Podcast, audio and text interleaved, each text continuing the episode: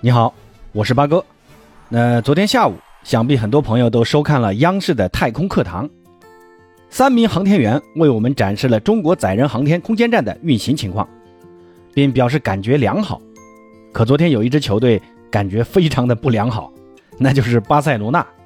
在昨天凌晨的欧冠小组赛最后一轮的比赛中，背水一战的巴萨客场零比三不敌强大的拜仁慕尼黑，二十年来首次无缘。欧冠淘汰赛，其实这个结果并不意外啊。以巴萨现有的水平，那确实就像穆勒赛后所说的那样，巴萨已经无法应对顶级球队的比赛强度了，已经跟不上当下足球的潮流。那穆勒说的没错，重建中的巴萨确实不能位居欧洲顶级俱乐部之列，但谁能保证自己所在的球队能永远在顶级行列呢？从足球发展的这一百多年来看。没有所谓的常胜将军，起起伏伏是很正常的事情，这就是足球世界的自然规律。只不过这次轮到了巴萨而已。那今天想和朋友们聊一聊这几家豪门俱乐部的重建之路，他们也都经历过黑暗时期，但都通过不懈的努力，再一次让俱乐部重回人们的视野。首先呢，我们来看看如今英超的红军利物浦，大家都知道。自英超成立以来，利物浦已经有接近三十年的时间没有取得过顶级联赛的冠军。他们也曾经有过联盟杯以及国内两大杯赛的三冠王辉煌，也有过疯狂的伊斯坦布尔之夜，并且这么多年以来，他们的排名始终处于英超的中上游。而且红军在这期间也涌现出不少的巨星被人们所熟知，你像欧文、苏亚雷斯、托雷斯、阿隆索。杰拉德等等，这些都是在前二十年间在各个位置上顶尖的存在。同时，利物浦也有很多非常优秀的主教练，你像霍利尔、达格利什、贝尼特斯，这些都是在各个地方证明过自己的教练。然而，如此优秀的阵容却在这么多年迟迟无法取得突破，也不得不令人遗憾。直到这个人的出现，利物浦才焕然一新，重回冠军争夺者的行列。那谁呢？就是扎叔克洛普，这个德国人的狂放气质和利物浦这家俱乐部似乎有着不可名状的化学反应。扎叔把在多特蒙德练就的整体足球的理念率先移植到英超，为红军掀起了一股青春风暴，逐步把球队带至前四，重返欧冠赛场，并在一八至一九赛季收获了俱乐部第六座欧冠的冠军，并在接下来的一九至二零赛季以三十二胜三平三负的战绩。为利物浦首夺英超冠军，可以说，利物浦花了三十年时间才等到一个冥冥中的主帅。也正是这个主帅将俱乐部从泥沼中拽出，逐步站在了欧洲之巅。所以，一个合适的主帅是欧洲豪门俱乐部重回巅峰的渠道之一。那再来看看意甲老妇人尤文图斯，虽然这个赛季尤文的状态呈下滑趋势啊，但不可否认的是，过去的十年。在意甲，尤文那就是巨无霸一般的存在。如果把时间拨回到零五至零六赛季，尤文因电话门事件被判降入乙级联赛，直到零七至零八赛季才重返意甲。当时的意甲属于国际米兰的时代，仅有 AC 米兰才能对国米发起挑战。孱弱的老妇人不断在舔舐伤口、潜伏爪牙，等待东山再起的那一天。直到二零一零年。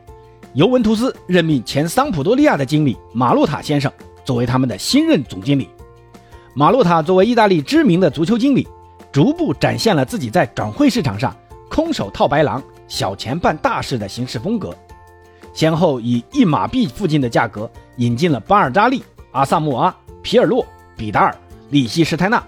那这里解释一下，一马币是多少钱啊？一马币呢，就是一千五百万欧元。因为每次马洛塔要买球员，总是喜欢出价一千五百万欧元，所以很多球迷就戏称一千五百万欧元为一马币。从此，那尤文在意甲开始了他们九连冠的恐怖时代。马洛塔不光引进球员的眼光超级独到，那引进教练的眼光也是一流的。孔蒂和阿莱格里的无缝衔接，保障了尤文的长久不衰，更是在一四至一五赛季和一六至一七赛季。三年两度闯进欧冠决赛，不过可惜的是，一次输给巴萨，一次输给皇马，无缘欧冠冠军。那有意思的是，马洛塔不光会买球员，卖球员也是一绝。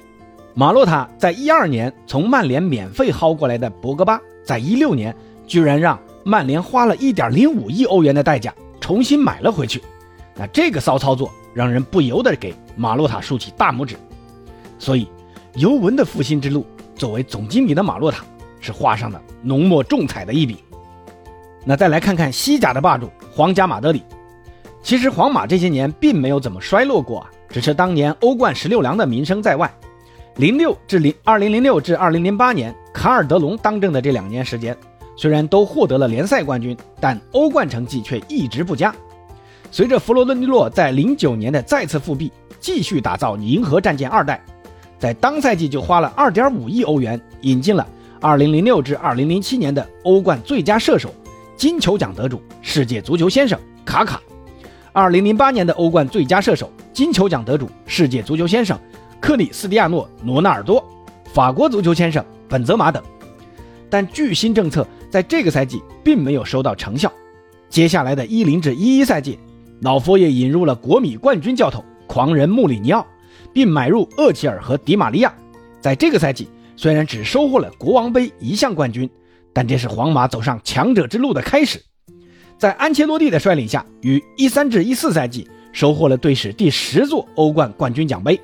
在接下来的一五至一六赛季，随着玄宗齐达内在赛季中期接替贝尼特斯的帅位，皇马在欧洲冠军联赛中实现了可能是后人难以企及的欧冠三连冠。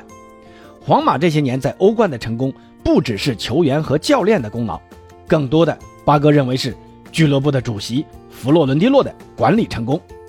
老佛爷不管是俱乐部的人事管理，还是商业上的成功开发，还是经济层面的持续改善，还是球队战绩上的稳步提高，都是现代足球俱乐部管理的典范。那这一点，同期的巴托梅乌真的可以去自裁了啊！所以，一个优秀的俱乐部管理者，也是俱乐部能重新走上辉煌的关键。那最后，我们再来看看巴萨的宿敌——德甲霸主拜仁慕尼黑。其实，拜仁跟皇马一样啊。在进入二十一世纪之后，并没有真正意义上的进入过低潮期。在德甲，拜仁始终都是霸主。那为什么要把拜仁列进来呢？那是因为拜仁作为一家始终处于欧洲顶级的足球俱乐部，靠的不是黄萨人的名气，而是实实在在的俱乐部经营。巴萨的衰败其实不仅仅是哈维小白的离去，也不仅仅是内马尔的出走，而是以巴托梅乌为首的俱乐部管理层的无能脑残的经营。而反观拜仁，从没见过拜仁为哪个球员花上亿的资金。拜仁的经营理念始终是在自己健康的经济范围内运作。虽然很多人吐槽拜仁只会窝里横，挖空了德甲，有能耐去欧洲跟皇马、曼城、大巴黎拼经济啊，可正是拜仁管理层理智的管理，拜仁才能在欧洲足坛始终屹立在顶峰。量入为出的球员转会，合理的人员薪资，实时的球场建设。完美的青训结合，都是拜仁经营至上的体现。所以，八哥认为，俱乐部的合理经营也是俱乐部在重返辉煌后能长期保持下去的关键所在。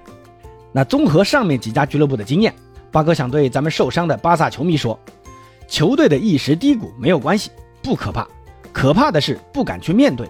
虽然会受到其他人的种种非议和冷嘲热讽，但球迷圈有句话说得很好：赢了。一起狂，输了一起扛。